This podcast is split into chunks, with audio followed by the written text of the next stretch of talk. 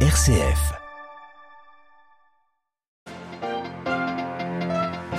La Turquie et Israël rétablissent complètement leurs relations diplomatiques. Les ambassadeurs vont revenir dans les deux pays, mais Ankara promet de continuer à défendre la cause palestinienne. La Turquie sur tous les fronts. Recep Tayyip Erdogan est aujourd'hui en Ukraine, où il rencontrera Antonio Guterres et Volodymyr Zelensky.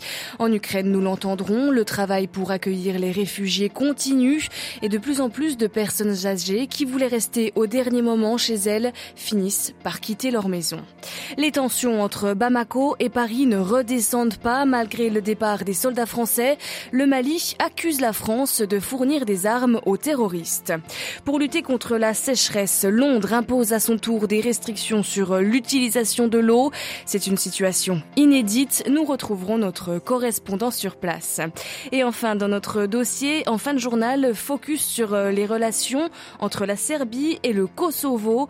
Deux pays sont réunis aujourd'hui à Bruxelles. Radio Vatican, le journal, Marine Henriot. Bonjour. Au Proche-Orient, le réchauffement entre Israël et la Turquie. Les deux pays ont annoncé hier le rétablissement complet de leurs relations diplomatiques et le retour de leurs ambassadeurs, même si Ankara continue à vouloir défendre la cause des Palestiniens.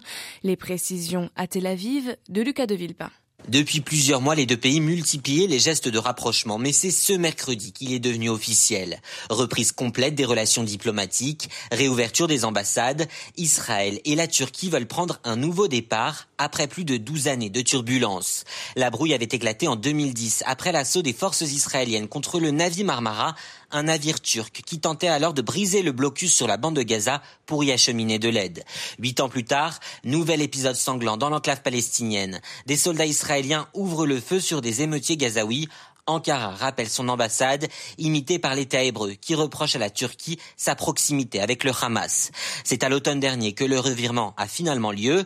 Isolé politiquement dans la région et alors que son économie vacille, Recep Tayyip Erdogan joue la carte du réchauffement, mais Ankara insiste, pas question d'abandonner pour autant la cause palestinienne. Son nouvel ambassadeur sera en charge de faire passer ses messages. Lucas Deville, Pintel Aviv, Radio Vatican. Le secrétaire général des Nations Unies, le président turc et le président ukrainien se rencontrent aujourd'hui à Lviv, dans l'ouest ukrainien. Au menu notamment des discussions, les exportations de céréales de l'Ukraine, mais également la centrale nucléaire de Zaporizhzhia, où règne toujours le plus grand flou. Hier, le secrétaire général de l'OTAN a jugé urgente une inspection de l'AIEA, l'Agence internationale de l'énergie atomique. La centrale la plus grande d'Europe dans l'est de l'Ukraine est passée en mars contrôle russe. Depuis, les frappes et les affrontements se multiplient autour du site. En Ukraine, le travail de ceux qui accueillent et soignent ne s'est jamais interrompu. La Caritas Donetsk s'est relocalisée à Dnipro et aujourd'hui, après six mois de guerre, elle est confrontée à de nouveaux besoins. Il faut désormais venir en aide à une nouvelle catégorie de réfugiés, les personnes âgées, les plus fragiles et les plus vulnérables qui avaient espéré jusqu'au dernier moment ne jamais devoir quitter leur maison dans le Donbass. Svitlana Djurkovic a recueilli le témoignage de Mila Leonova de la Caritas Donetsk. On a le cœur serré quand des personnes qui étaient réfugiées dans des abris souterrains depuis un mois peuvent sortir et prendre une douche pour la première fois, quand ils peuvent enfin manger un morceau de pain frais. Ici, on a accueilli environ 300 000 personnes depuis le début de la guerre, et si au début ceux qui fuyaient les combats étaient économiquement aisés, aujourd'hui ce sont des familles pauvres, des personnes âgées amenées ici par des volontaires.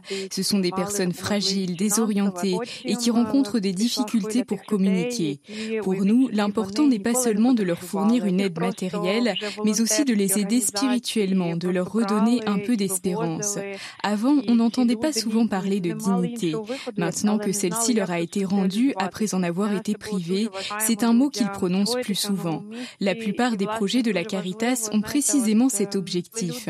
Nous sommes aidés par des animateurs, des psychologues, et c'est important de les aider à retrouver confiance, à reprendre des forces et à ne pas rester longtemps dans ce rôle de victime qui les empêche de reprendre le dessus et d'avancer. Au moins deux personnes mortes hier en Guinée dans des manifestations contre la junte militaire au pouvoir.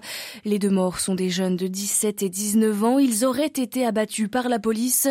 En Guinée, souvent les manifestations débordent. Les ONG dénoncent les excès des forces de sécurité et l'impunité dont elles bénéficient.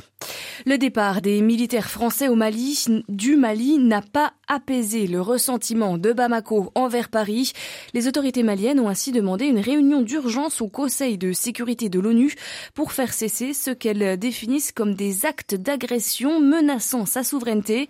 Paris, Olivier Bonnel a répondu. Oui, c'est une insulte à la mémoire des Français tombés au Mali, mais aussi des soldats maliens et des casques bleus qui ont lutté contre le terrorisme. Ainsi réagit le commandement français au Sahel, désormais basé à Niamey, dans une lettre transmise hier à la présidence chinoise du Conseil de sécurité des Nations Unies.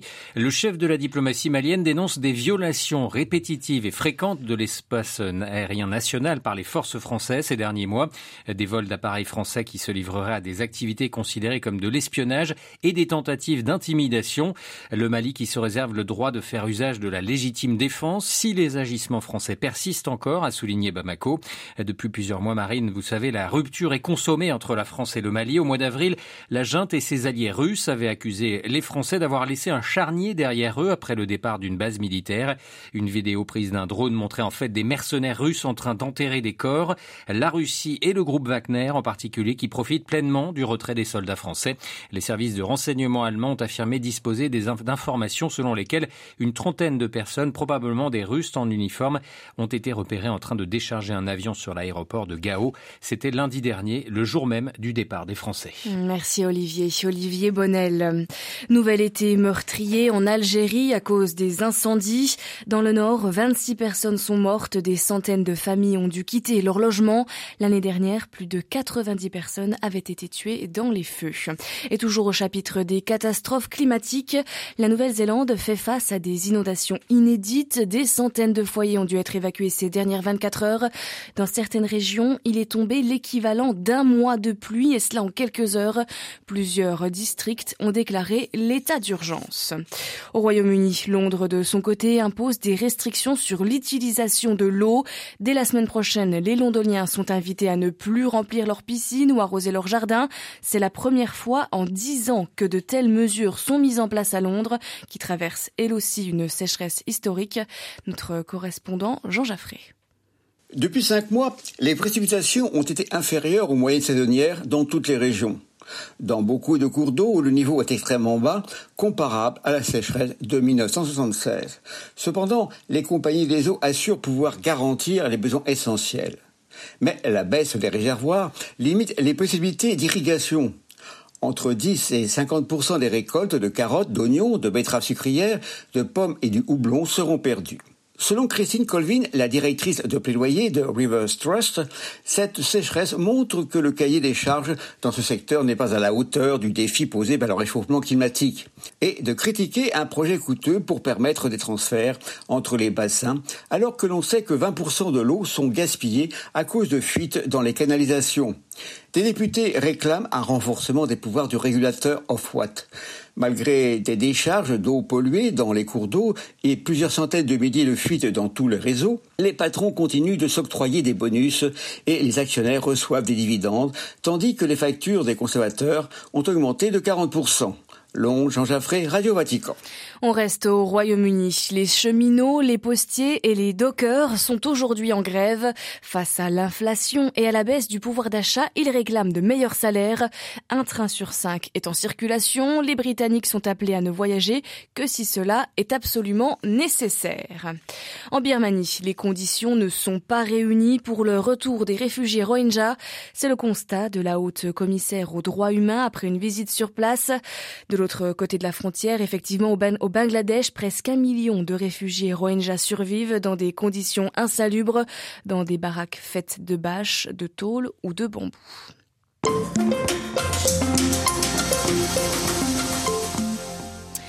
Le président serbe et le premier ministre du Kosovo se rendent aujourd'hui à Bruxelles à l'invitation du chef de la diplomatie européenne. Alexander Vucic et Albin Kurti discuteront des moyens d'apaiser leurs relations car les frictions sont fréquentes entre la Serbie et le Kosovo. Les dernières remontent au début du mois. Pristina avait décidé d'imposer des permis de séjour temporaires aux personnes entrant au Kosovo avec une carte d'identité serbe et d'obliger les Serbes du Kosovo à remplacer leurs plaques d'immatriculation par des plaques kosovardes. Des heures des violences avaient alors éclaté dans le nord du Kosovo. Les relations entre Belgrade, Belgrade et Pristina sont compliquées par le fait que la Serbie ne veut pas reconnaître l'indépendance proclamée par le Kosovo en 2008, une décennie après une guerre qui avait fait 13 000 morts. On en parle ce matin avec Alexis Troude. Il est spécialiste des Balkans et enseignant à l'université de Melun Val-de-Seine en France. Il revient sur euh, les récentes causes de ces tensions. Ce sont des regains de tension euh, entièrement dirigés de l'extérieur. C'est pile au moment où euh, les États-Unis perdent la main un peu sur cette région, puisqu'il y a une très forte géostratégie à la fois de la Russie et de la Chine. Et donc les États-Unis euh, soutiennent euh, fermement le gouvernement euh, autoproclamé de Pristina, alors que Belgrade est soutenu par la Russie et par la Chine quant à la souveraineté sur son territoire, sur son intégrité territoriale. Est-ce que la guerre actuelle entre l'Ukraine et la Russie a des répercussions sur ces relations entre la Serbie et le Kosovo? En fait, elle a des répercussions indirectes, je dirais, puisqu'il n'y a aucun mouvement de troupes. L'armée serbe, pourtant, qui a le droit, d'après la résolution 1244, d'intervenir euh, dans sa province méridionale du Kosovo-Metochi, euh, ne l'a pas fait, pour la simple et bonne raison qu'elle est, euh, pour elle, dans une position pacifiste. De l'autre côté, les autorités autoproclamées de Pristina, elles, essaient de provoquer en menant une politique de guérilla finalement contre les communes du nord du Kosovo-Metochi, communes du nord du Kosovo qui, d'après les accords de Bruxelles de 2013, devaient être autonomes déjà depuis euh, belle lurette, mais ne le sont pas devant le refus des autorités autoproclamées de Pristina. Ceci dit, en filigrane, on peut voir que la guerre en Ukraine accélère en fait le repositionnement, c'est-à-dire accélère à la fois un certain repli des États-Unis, les États-Unis qui se recroquevillent sur leur plus grande base en Europe, qui est celle de Bond-Steel, et en face, euh, ben, l'avancée finalement des intérêts euh, chinois et russes, la Chine qui euh, développe très vite ses autoroutes, ses voies de chemin de fer euh, pour être présente sur le terrain. Et est-ce que ces regains de tension qu'on observe peuvent euh, mener à une escalade, à un conflit effectif? Je ne pense pas parce que les intérêts sont très forts, comme je vous l'ai dit, de part et d'autre, du côté de la partie américaine comme du côté de la Chine et de la Russie. Pour le moment, c'est le statu quo qui arrange ces grandes puissances. Localement non plus, les populations comme les dirigeants serbes ou euh, kosovars se souviennent encore des affres de la guerre. Hein. Chaque famille a été touchée et ne sont pas du tout prêtes à, reprendre un conflit. Alors ce jeudi, les dirigeants de la Serbie et du Kosovo se rencontrent à Bruxelles. À quoi peut mener cette rencontre?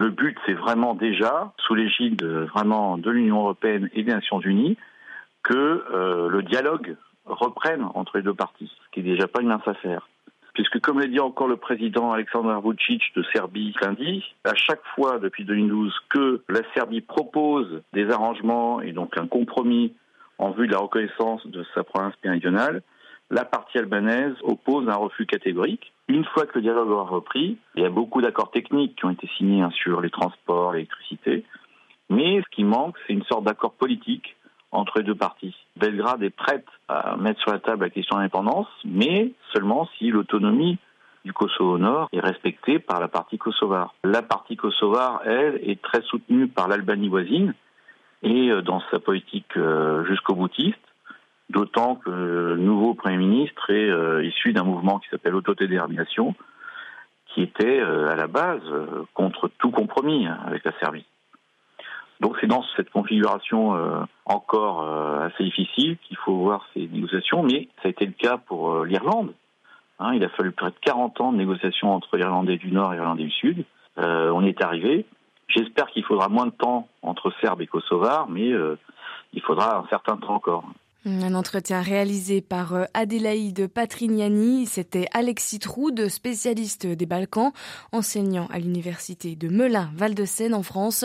Et cette interview est à retrouver en long format sur notre site internet. Je vous rappelle l'adresse www.vaticannews.va.